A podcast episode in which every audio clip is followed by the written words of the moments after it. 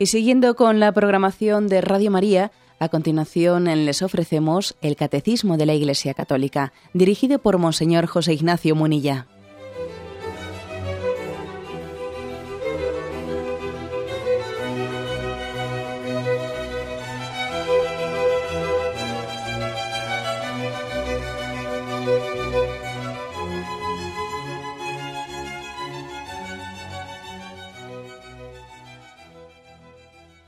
Cordial saludo a todos los oyentes de Radio María.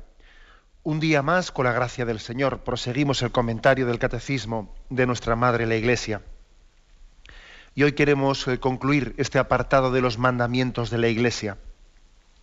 En el punto 2043, ayer explicábamos el cuarto mandamiento, ayunar y abstenerse de comer carne cuando lo manda la Santa Madre Iglesia, y nos falta el quinto mandamiento está en la parte final de este punto 2043 y dice así que es muy breve.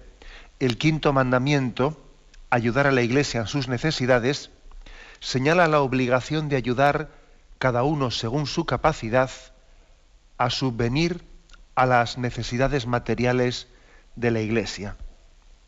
Y cita aquí el canon 222 eh, del Código de Derecho Canónico.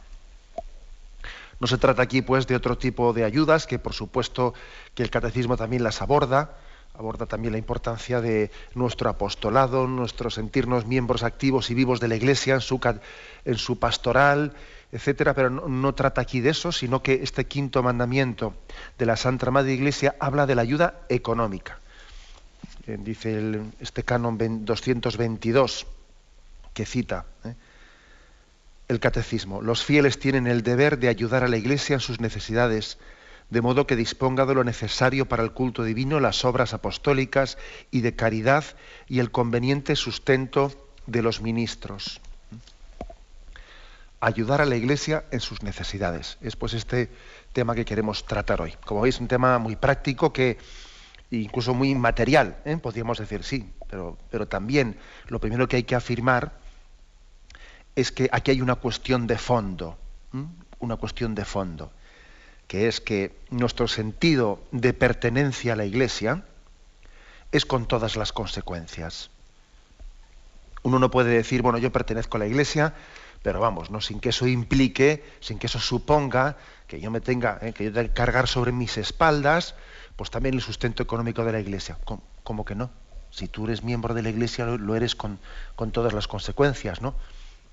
No se puede ser miembro de una familia excepto para cuando llegan las facturas. No, hombre, cuando llegan las facturas también soy miembro de la familia.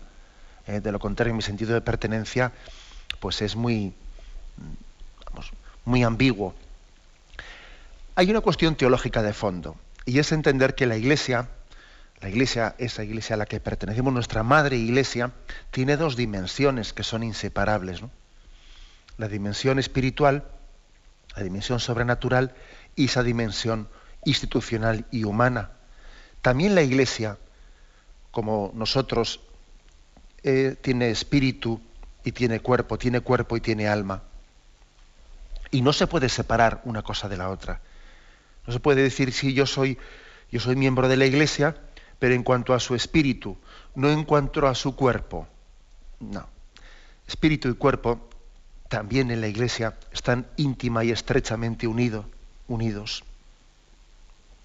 Lo sobrenatural de la Iglesia no se puede eh, cercenar de lo natural. También la Iglesia, eh, ese mensaje sobrenatural está insertado en una realidad humana de carne y de huesos, que somos, hueso y carne, y necesitamos también salir adelante y conformarnos y, vivir en este mundo, en este mundo material. ¿no?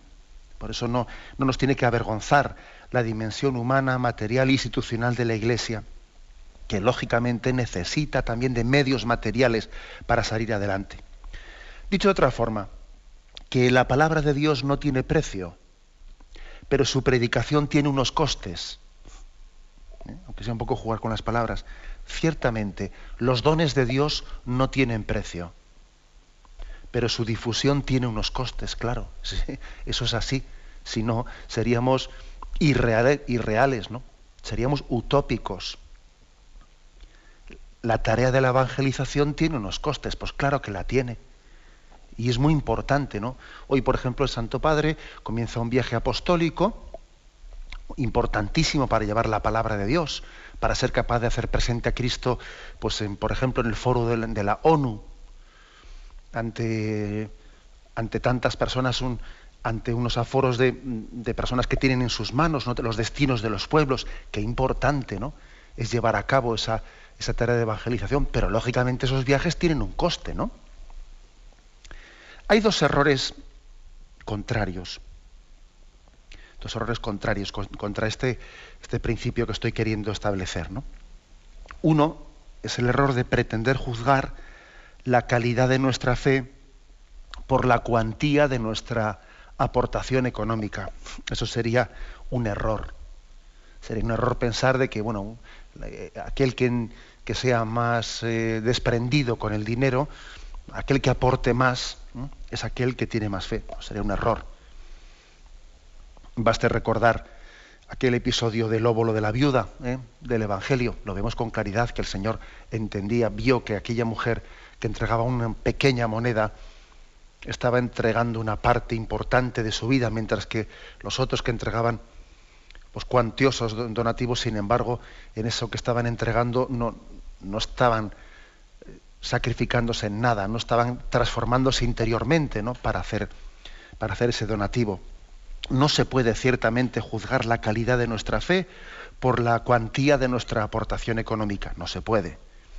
Y además, pues cuando por ejemplo vemos que algunos donativos están hechos pues con una intencionalidad un poco confusa, ¿no? A veces uno va a algún sitio y ve pues una placa diciendo esto ha sido donado por fulanito y por menganito y, y uno dice, y, bueno, y eso era obligatorio decirlo, y no se podía haber eh, hecho sin, sin que costase en una placa quién ha sido el que ha aportado económicamente para esto y para lo otro.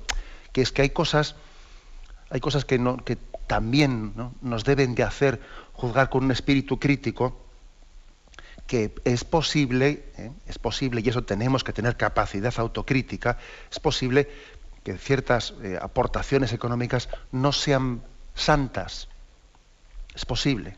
¿eh? Uno puede hacer una aportación económica un poco por vanidad, un poco por compromiso, un poco por, autojustificación, por limpiar su conciencia. Ojo, eso también es cierto.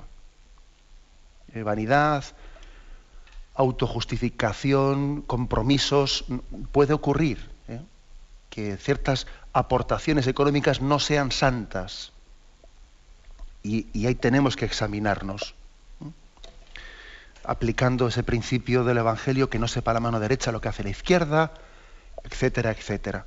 Y sobre todo intentando purificar nuestra intención, ¿no? que sea siempre el amor, el motor de nuestras acciones, y también que sea siempre el amor, el motor, la causa formal, ¿no? que sea la causa última de nuestras aportaciones económicas. Importante es eso. Por lo tanto, no se puede pretender juzgar la calidad de nuestra fe por la mera materialidad del dinero que aportamos. No se puede.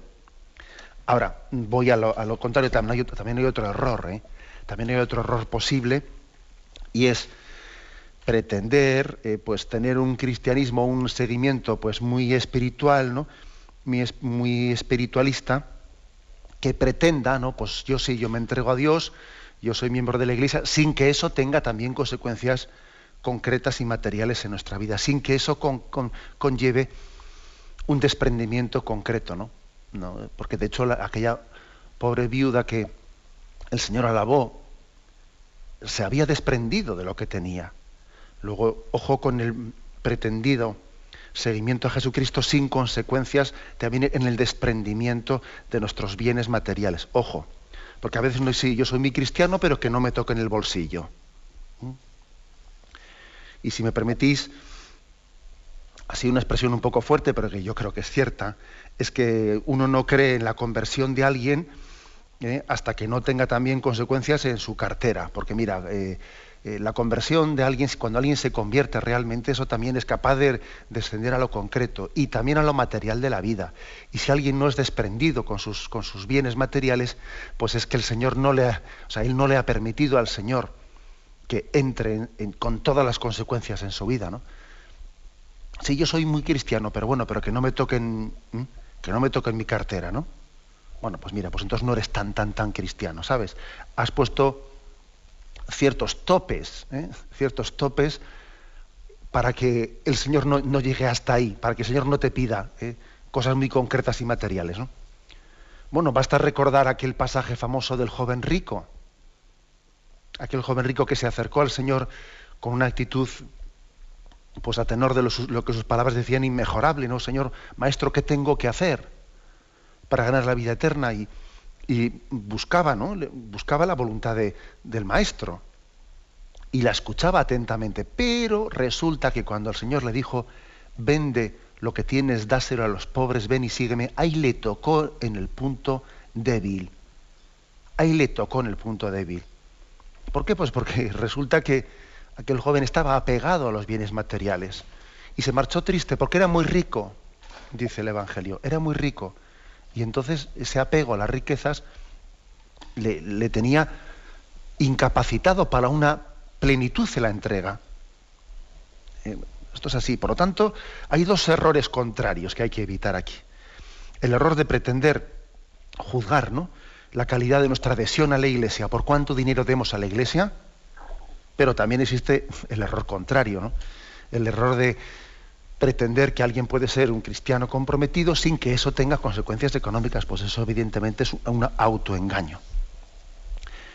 Por lo demás, sostener a la Iglesia, ayudar a la Iglesia en sus necesidades, pues como siempre que somos llamados a la caridad y al desprendimiento, en el fondo es un don de Dios para nosotros que nos concede la gracia de ser más libres cuando nos desprendemos del dinero, por aquello de que el Señor nos advirtió del peligro de las riquezas. Me habéis escuchado en este programa en alguna ocasión que, así pues yo he querido decir que, que esta cuestión tiene, tiene una importancia tan grande en este mundo tan materialista en el que vivimos, ¿no?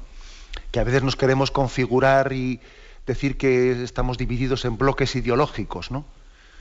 Que si las derechas, que si las izquierdas.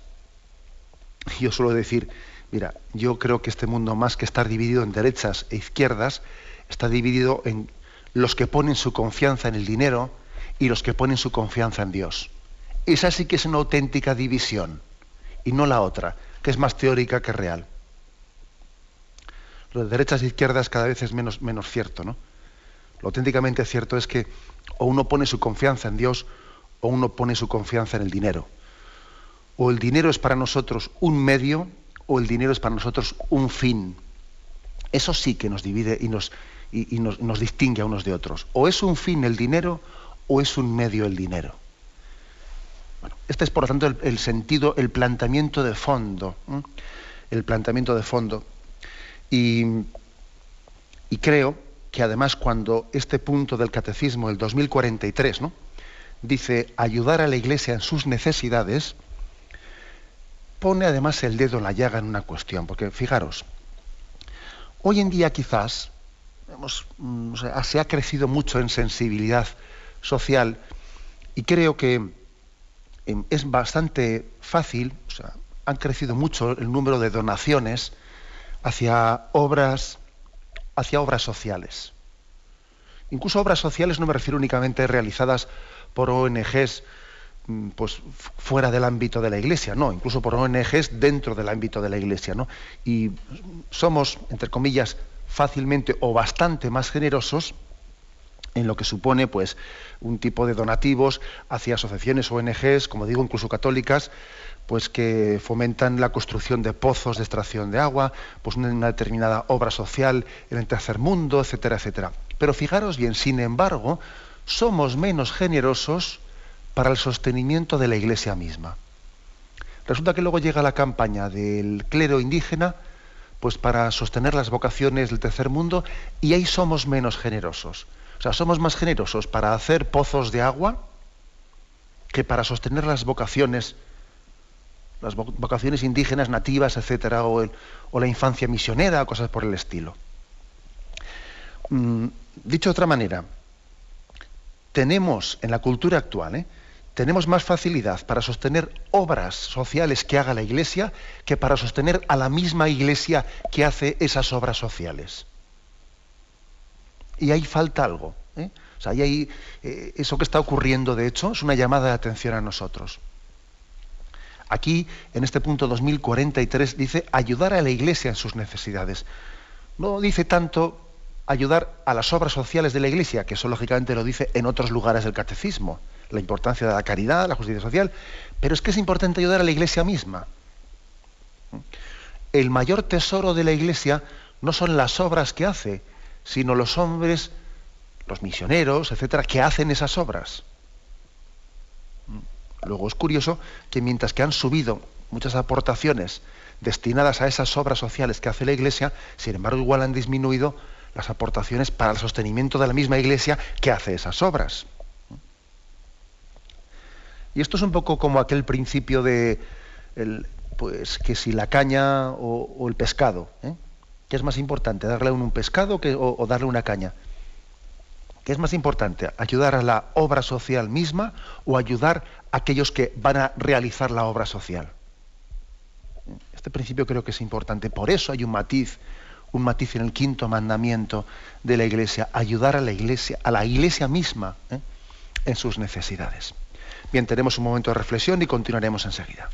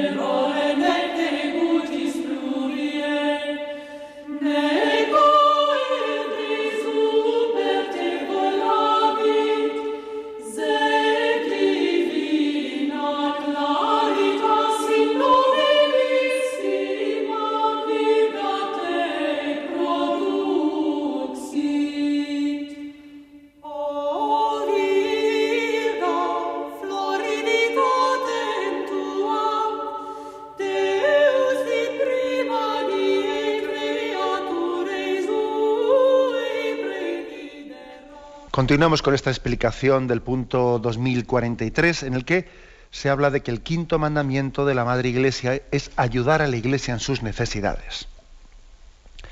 Pues bien, mm, nosotros siempre hemos hablado de que nuestro ideal es la autofinanciación, la autofinanciación de la Iglesia. Es decir, que los propios miembros de la Iglesia seamos los que cubramos pues, todos nuestros gastos. Es justo y es necesario. Este es un ideal para todos los tiempos, ¿no? Pero máxime todavía en estos tiempos en el que vivimos en, pues, unos estados como ocurre en España, pero también en otros lugares, pues eh, laicos en los que a veces se acusa a la Iglesia de vivir a cuenta del Estado.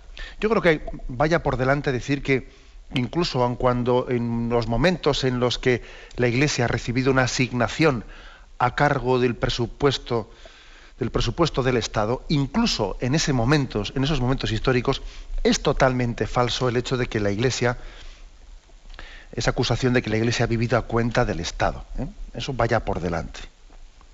No estábamos a gusto con aquel modelo, porque queríamos que esa asignación anual del Estado a la Iglesia también desapareciese, buscásemos otras fórmulas. ¿no?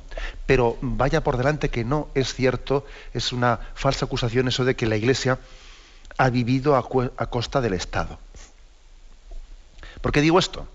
Bueno, en primer lugar, porque a ver, me hace mucha gracia a mí que esos que acusan a la Iglesia de que vive a cuenta del Estado son ellos los que viven a cuenta del Estado, porque vamos a ver, ¿acaso los partidos políticos se autofinancian o qué? ¿Acaso los sindicatos se autofinancian? Si es que, vamos a ver, si los partidos políticos reciben lo, que su financiación que viene de las cuotas de los de sus afiliados, vamos, no llega ni ni, ni vamos, es que es, ridícula, es simbólica. Los partidos políticos y los sindicatos viven de las subvenciones del Estado, no de los militantes por los que están formados. Eso es así. Entonces me hace una gracia tremenda que mucha de esta gente sea la que acusa a la Iglesia de vivir a costa del Estado. Pero mire usted, ¿pero cómo puede tener esa cara tan dura? ¿Mm? El mismo fútbol, el mismo deporte. ¿Acaso el mismo fútbol, el mismo deporte vive de las entradas que pagan los... Pues no, señor, recibe subvenciones del Estado. El cine, pero bueno, pero si el cine español vive de las subvenciones del Estado.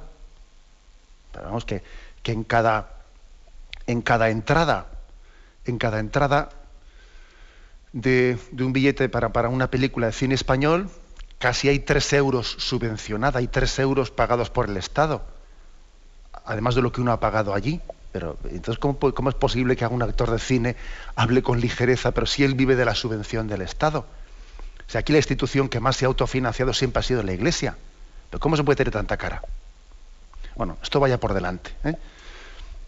Porque incluso hay que decir que cuando la Iglesia recibía del Estado eh, asignaciones eh, a cargos de los, de los, presupuestos del Estado, pues eso, mm, eso al mismo tiempo ocurría con una situación y con una obra social de la Iglesia que le ahorraba al Estado, que le sigue ahorrando en este momento al Estado, pues, pues una cantidad de dinero muchísimo, muy superior a la pequeña cantidad que la Iglesia recibía del Estado. Quiere decir que incluso existe el cálculo de que la Iglesia ahorra al Estado español pues, del orden de 36.000 millones de euros al año. Así como suena.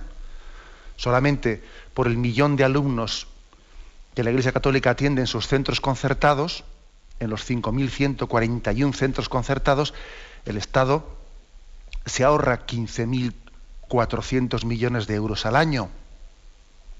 Si a eso le añadimos los enfermos atendidos en los 107 hospitales que gestiona la Iglesia Católica, se ahorra otros 5.350 millones de euros al año.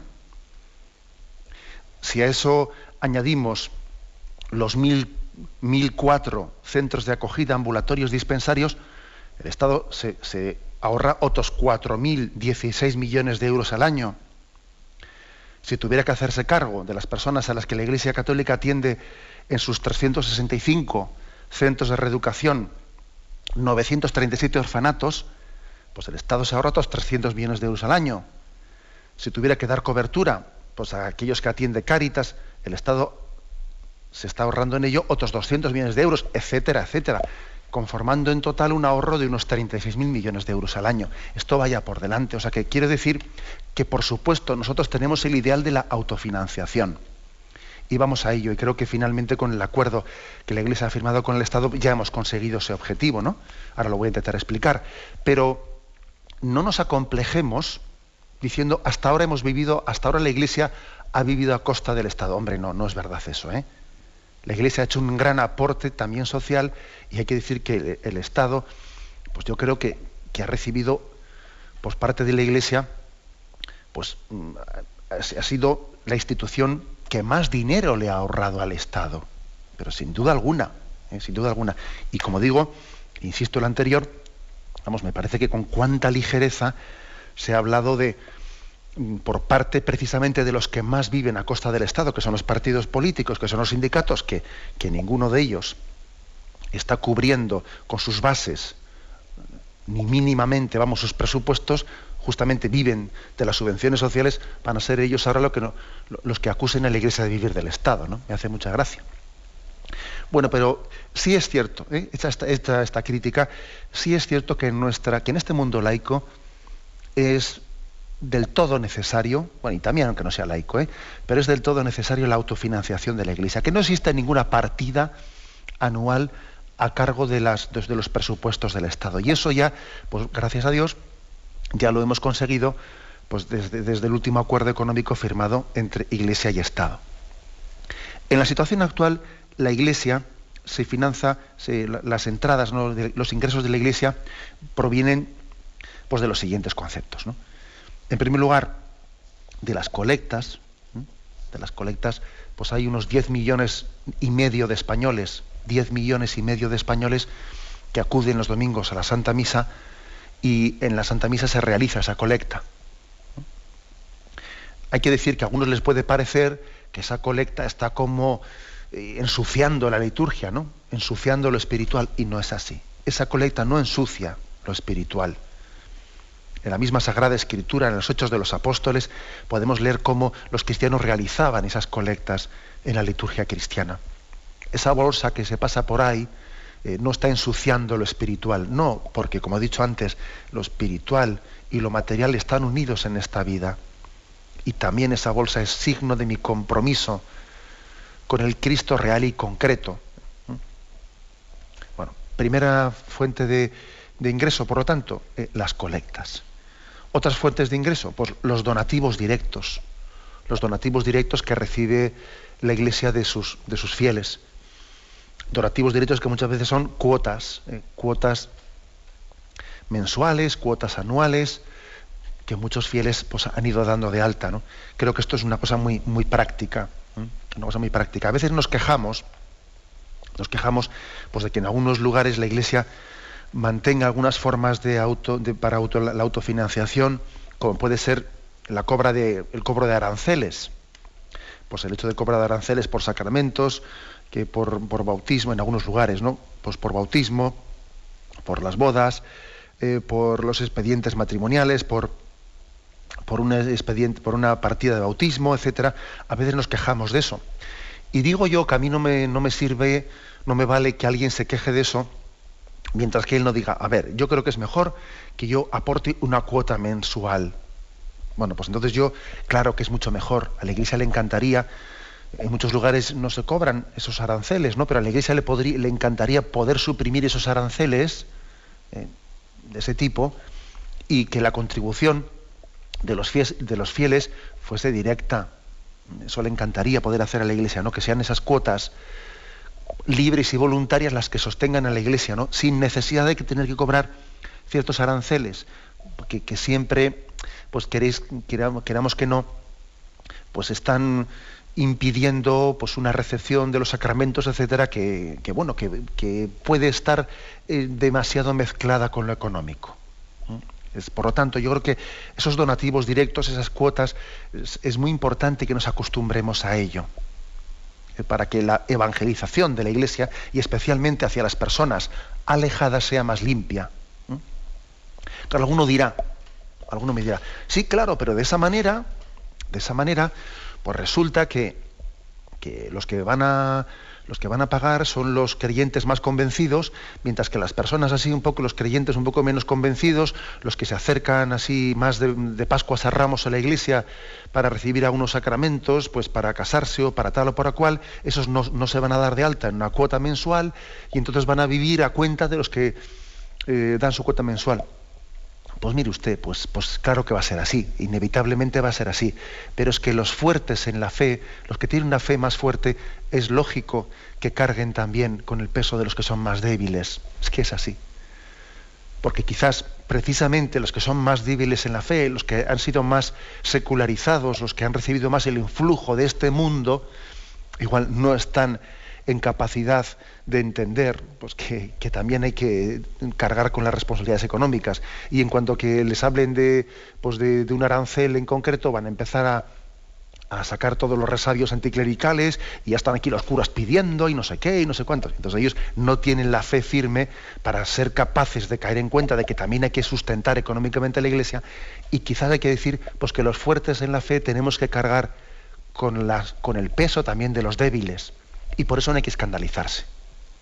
No hay que escandalizarse con eso. ¿Acaso no pasa también eso en las familias? Donde a veces, pues mira, pues igual uno tiene que cargar también con el peso económico de que su hermano, que es un poco bala, pues se, malgasta el dinero y él tiene que cargar. O sea, no hagamos, no protagonicemos eh, el episodio del hermano mayor, que se quejaba él, como su hermano pequeño había dilapidado el dinero. Claro, pues el hermano mayor de la parábola, él debía con, gusto, con gusto de haber, de haber dicho, bueno, pues muy bien, si mi hermano ha malgastado el dinero, pues yo no. Y, gracias a Dios ahora, gracias a que yo he sido ahorrador, pues ahora mi hermano, mira, puede volver y regresar convertido a la casa del Padre, ¿no? Es normal que los carguemos que los que son fuertes, los que tienen el don de Dios de tener una fe más fuerte, no, que carguen con el peso de los que no tienen conciencia. Es normal. Bueno, pues digo que formas de financiación de la Iglesia, una las colectas, ¿no? Otro los donativos directos. Otro, otra, los legados y las herencias, ¿no? También hay muchos, muchos católicos que dicen, bueno, pues yo de mis de mi, el dinero que yo dejo en herencia o lo dejo como legado, yo quiero también incluir a la Iglesia en ese legado, en esa herencia. A ver, si yo tengo pues, unos hijos, ¿no? Y tengo unos sobrinos o lo que fuere, ¿no? ¿Acaso la iglesia no es también mi madre la que me dio a luz en la fe? ¿Acaso yo no tengo parte también de esa, en esa función, en ese envío misionero de id por todo el mundo y proclamad el Evangelio? ¿Acaso yo no participo también de esa llamada de Cristo a ir hasta la última punta del mundo? Pues mira, pues si eso es así, si yo tengo esa conciencia, también en la distribución de mis bienes, en mi herencia y en mis legados, yo incluyo también, quiero incluir ese concepto. Es como si, yo, como si, la iglesia fuese un hijo más mío, formase, parte de mi familia, y yo la incluyo en mis legados y en, en mis herencias. Sí, Señor, así ha sido tradicionalmente, y creo que eso también es un signo de confianza se ponen los bienes materiales también en manos de aquel a quien en quien uno confía.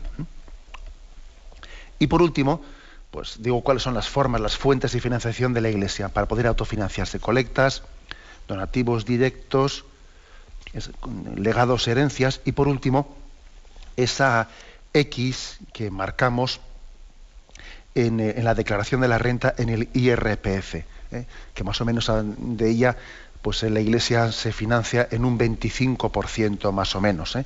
El resto, el 75% o el 70%, lo recibe la Iglesia directamente de esas colectas, donativos de cuotas o donativos directos y legados y herencias.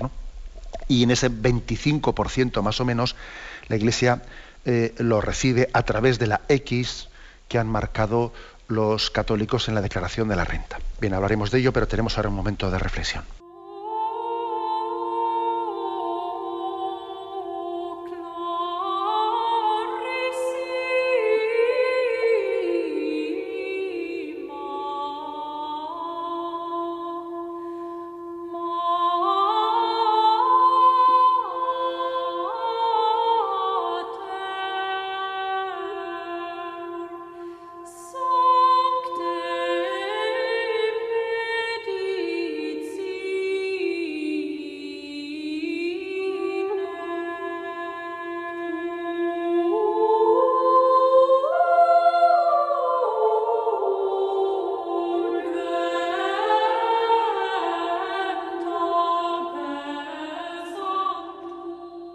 Continuamos en este programa del Catecismo de la Iglesia Católica explicando hoy el quinto mandamiento de la Madre Iglesia, ayudar a la Iglesia en sus necesidades. ¿eh? Se ha dejado para el último de los cinco mandamientos de la Madre Iglesia hablar también de este aspecto material al cual dedicamos hoy el programa. Está en el punto 2043. Decíamos en la intervención anterior que son distintas las formas que tiene la Iglesia de autofinanciarse las colectas que se realizan en las celebraciones litúrgicas, los donativos directos que los hacen los fieles, los legados, las herencias, y finalmente decía que en un 25% más o menos, del 25 al 30% de los ingresos que actualmente recibe la Iglesia Católica en España, se hacen a través, a través de esa, eh, esa X que el contribuyente español puede marcar en la casilla de, de la Iglesia. Bueno, algunas reflexiones. ¿eh? En primer lugar, yo insistiría, esta forma de financiación de la Iglesia no puede ni debe suplir a las anteriores. Pero claro, sería demasiado cómodo. Vamos a ser claros, sería demasiado cómodo. Eh, claro, como resulta que, pues que el hecho de que yo marque esa X en la declaración de la renta, en el fondo, eso no, a mí no me, desprende más dinero porque total, aunque, aunque no marcase esa X en esa casilla, me iban a quitar lo mismo en Hacienda. Eh, luego total, eh, claro, marcar esa X ahí a mí no me, desprende de más dinero a, a, nivel efectivo. Es, en el fondo, esa X lo que hace es conducir una parte del dinero del que obligatoriamente tengo que desprenderme. Entonces, claro, sería demasiado cómodo si un católico dijese, bueno, yo ya pongo la X en la declaración de la renta, ya, pero eso es demasiado cómodo, mire usted. Porque claro, eso en el fondo, ese dinero, usted lo que ha hecho ha sido conducirlo, pero total, como se lo tenían que quitar igual, o sea, no se justifique en eso para decir que ya no ayudo más. ¿eh? Eso vaya por delante. Bien, y además también sabemos que, mm, pues que, el, dinero, que, en este caso concreto, en este caso concreto, a través de esa declaración del IRPF, del IRPF también tiene sus ventajas, sus ventajas porque mm, se pueden ahí incluir, se pueden presentar eh, pues distintos justificantes sobre otros donativos que alguien haya realizado la Iglesia Católica que le desgraban eh, pues les desgraban a las personas físicas en un 25%. Los donativos que se, dirigen a la Iglesia Católica desgraban en un 25% y en un 35% si están hechos por sociedades. ¿eh? Bien, pues está bien, mm, está bien, pero claro, como os podéis imaginar, eh, esto, esto no quita, por lo tanto, no quita la, necesidad también de que seamos eh, generosos y desprendidos sin ningún tipo de compensación, o sea, es decir, no únicamente por lo que revierte en favor mío a cambio, sino que a veces nos toca sencillamente contribuir por ejemplo, cuando alguien contribuye en las colectas dominicales, pues ese, dinero no desgraba, como os podéis imaginar, nadie va a ir allí pidiendo un certificado de lo que ha hecho en la bolsa. ¿eh? O sea, también a veces nos toca eh, realizar una ayuda sin que pueda ser eh, contabilizada en estos conceptos de desgrabaciones ni cosas por el estilo. Ahora, mm, algunos aspectos un poco importantes para matizar y concretar. Que sepáis, en primer lugar, que Creo que la Iglesia Católica, la Conferencia Episcopal, ha hecho un esfuerzo importante para explicar bien qué es esto de la X, de la declaración de la renta, y ha puesto en marcha una web, una página web para los que utilizáis Internet, que es mm, por tantos, por, que es el signo, el que quiera buscar esa página, porque es el signo de la X, y tantos, literalmente, eh, punto es. Eh, X tantos, dicho de otra manera, ¿eh? xtantos.es. Ahí podéis, ahí tenéis una explicación bastante detallada. Y los que no utilizáis internet, pues en próximos, en próximas semanas vais a recibir en vuestras, ¿eh? en vuestras parroquias un pequeño periódico que tiene también este mismo, este mismo título, por tantos o x, tantos, ¿no? en el que se explica todo este programa, el programa de cómo la Iglesia conduce, utiliza, cómo se realiza todo este aspecto de el poder conducir a través de la declaración de la renta ese 0,7% del IRPF hacia la Iglesia Católica. Mm, algunos matices eh, de aclaración. En primer lugar, pues que nos gustaría, nos gustaría que todo el mundo pudiese marcar a dónde quiere ir ese IRPF ¿eh? ese 0,7%. Y nos vemos con el problema de que hay personas que no hacen la declaración de la renta porque no llegan a los beneficios, eh, perdón, no llegan a, los ingresos mínimos ¿eh? requeridos para que sea obligatorio. Y entonces, por desgracia, hay muchas personas pues, que se quedan sin poder marcar esa X en la casilla de la iglesia porque no hacen la declaración de la renta. Eso vaya por delante. Con lo cual, cuando ahí se saca a veces unos unas estadísticas, ¿no? Y se dice, tanto por ciento han puesto la X en la casilla de la iglesia. Sí, digo yo, sí, y tantísimos más que la hubiesen querido poner si, si hiciesen la declaración de la renta. Pero el caso es que no, que no la hacen porque no llegan a ese mínimo de ingresos. ¿eh? Entre otros también, pues casi todas las religiosas y los sacerdotes que no llegan a los ingresos mínimos y, la, gran mayoría de ellos no hacen la declaración de la renta y no marcan la X. ¿eh? Eso también es bueno que lo sepamos porque a veces se utilizan ese, esos datos como si tantos han puesto la X, ¿qué pasa? Que los otros no, muchos no han hecho la declaración de la renta. ¿eh? Otro, otra aclaración importante. Eh, cuando se dice ha marcado la X en la casilla de la iglesia o ha marcado la X en la casilla de otros fines sociales, esas dos X no son incompatibles una frente a la otra no son incompatibles. Porque si alguien pusiese la casilla, perdón, pusiese la X en la casilla de la iglesia y pusiese también la casilla, la X, en la casilla de otros fines sociales, estaría dando el 0,7% para la Iglesia y, otro 0,7% a esos fines sociales.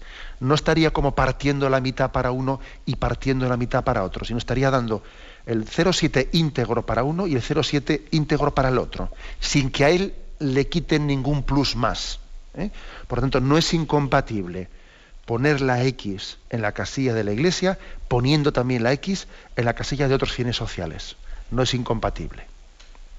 también vaya por delante. No son dos cosas enemigas una de la otra, sin que eso suponga eh, que se le esté a nadie añadiendo o aumentando en lo que se le descuenta del IRPF. No, no, no, se, no se está aumentando el desembolso del contribuyente.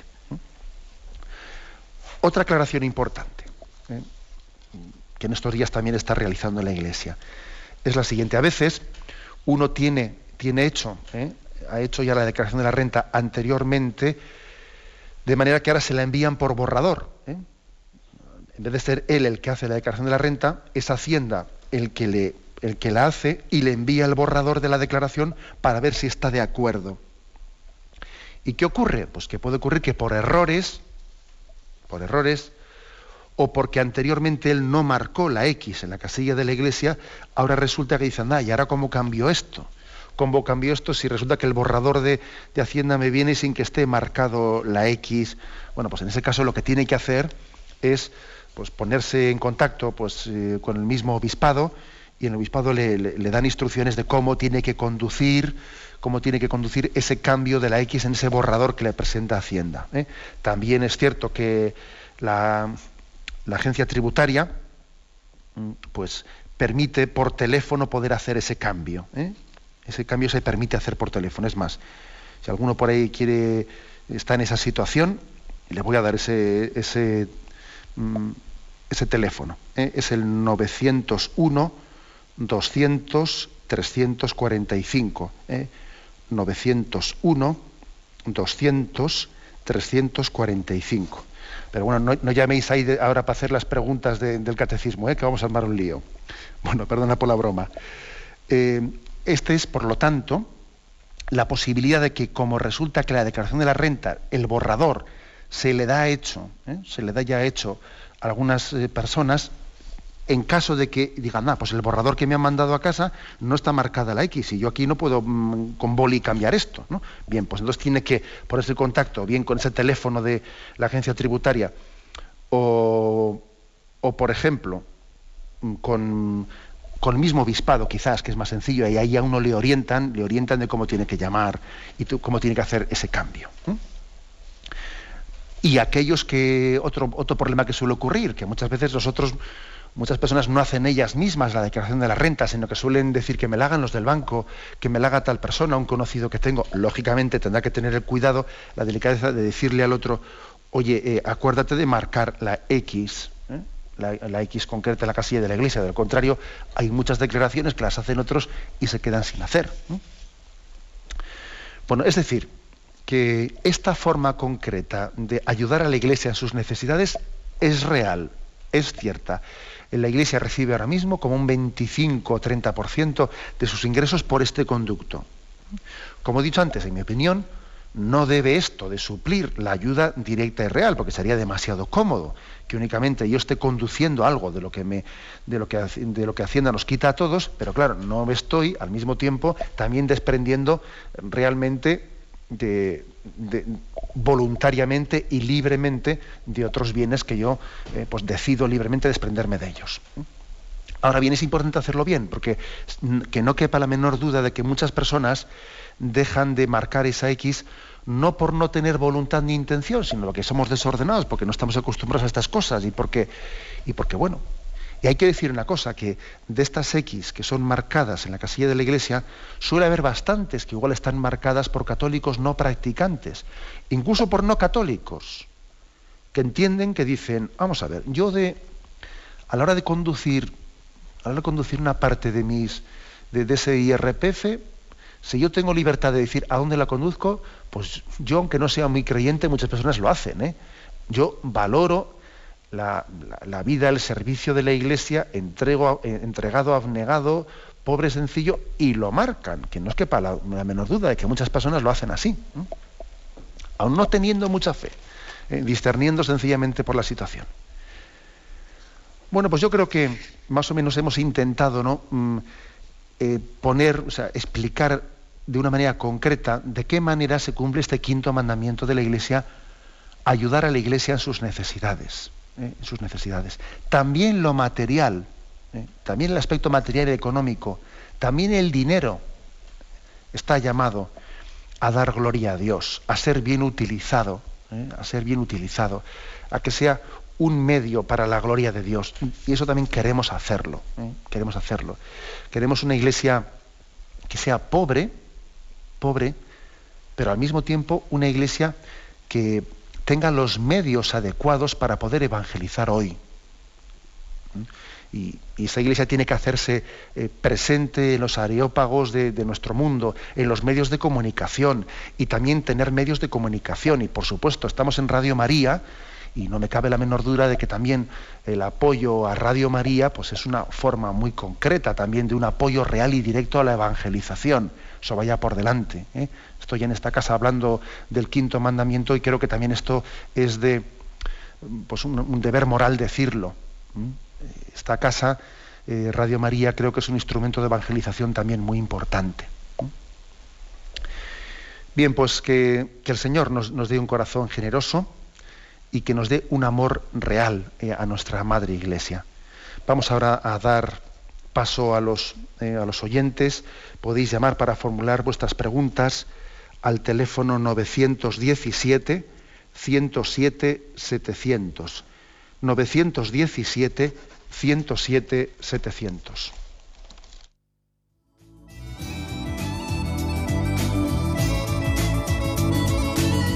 ¿Le gustaría tener sus programas favoritos de Radio María en CD o DVD? Ahora es posible.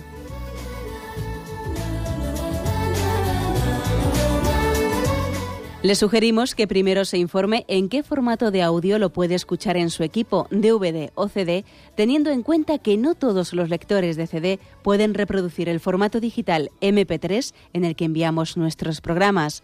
Y luego, si quiere en su casa esos programas que tanto le gustan, solo tiene que escribir una carta a Radio María, Paseo Lanceros 2, primera planta 28024, Madrid, indicando si lo quiere en CD o DVD y cuántos programas. También le rogamos que escriba su nombre, dirección y no se olvide de facilitarnos un teléfono de contacto para cualquier duda que nos surja.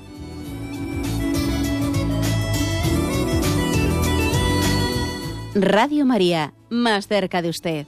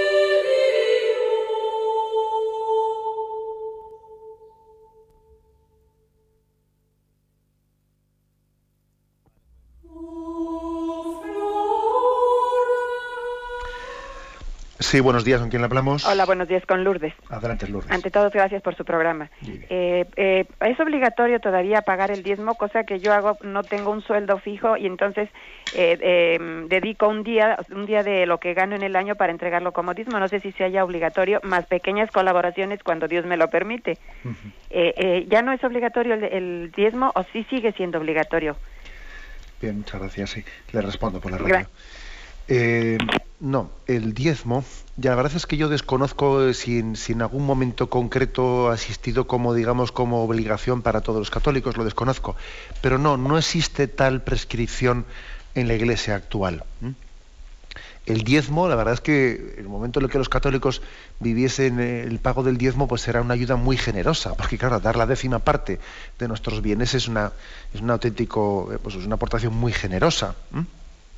Pero no, no es esa la forma en la que, en la que, aunque igual se ha quedado con ese nombre del diezmo, ¿no? Dar los diezmos, etcétera, bíblicamente, bíblicamente esa, esa palabra está incluida, ¿no? En la Sagrada Escritura, los diezmos no es esa, eh, yo no sé hasta qué, desconozco, ¿no? Históricamente en qué momento se estuvo eso en vigor como una ley de la Iglesia, pero hoy en día la palabra diezmos se ha quedado más como un concepto que como, que como una cuantía real. ¿eh? El concepto de que de la parte de mis bienes, de la parte de mis, de mis ganancias, eh, somos generosos para aportar la parte de mi cosecha, la parte de, bueno, pues de mi sueldo, es una manera, ¿no? Pero no, no está eso concretado, esa décima parte en este momento de la prescripción de la Iglesia, más que esto en concreto que he leído en el punto 2043, ¿eh? el ayudar a la Iglesia en sus necesidades, pero aquí no se especifica eh, la cuantía. El Código de Derecho Canónico dice cada uno según sus capacidades.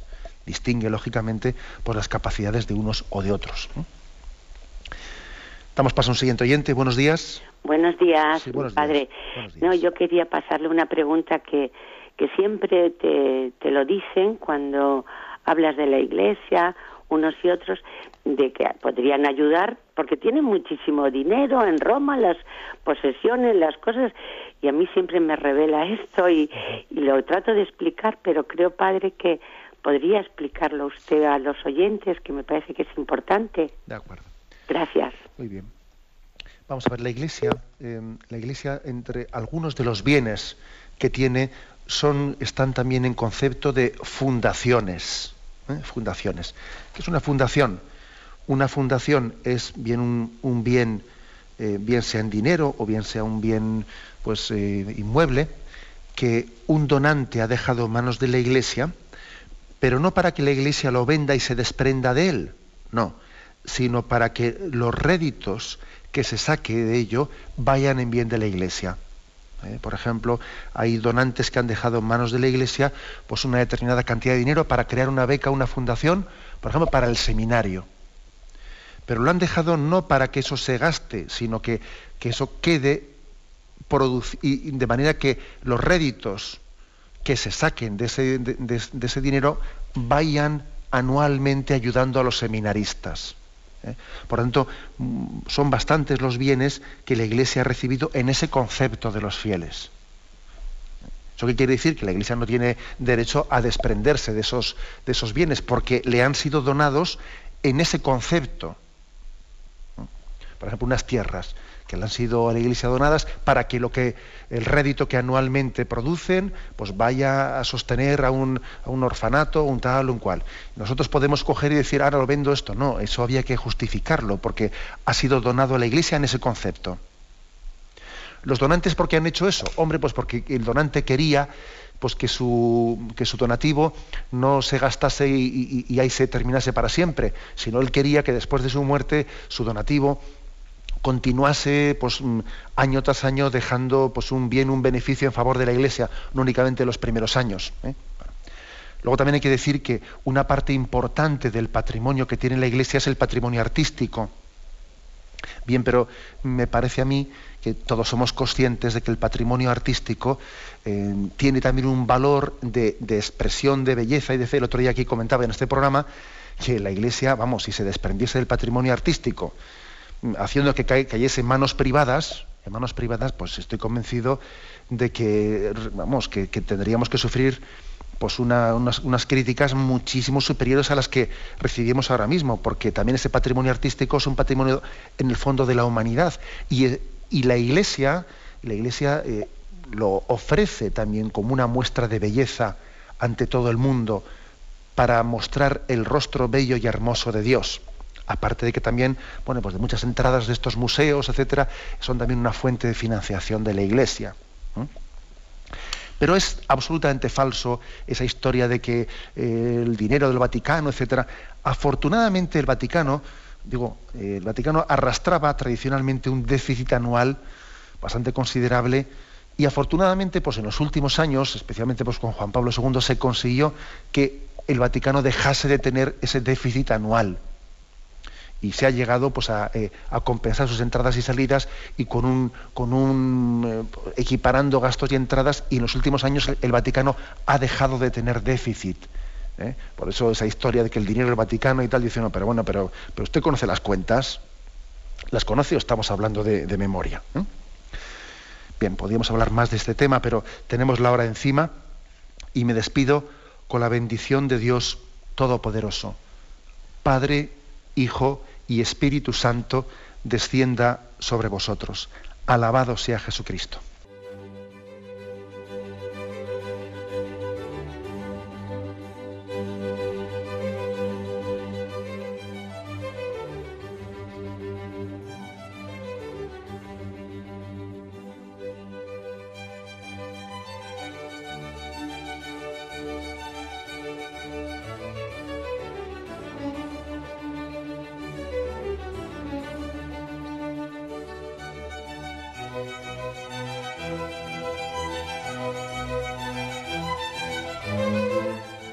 Han podido escuchar en Radio María el Catecismo de la Iglesia Católica, dirigido por Monseñor José Ignacio Munilla.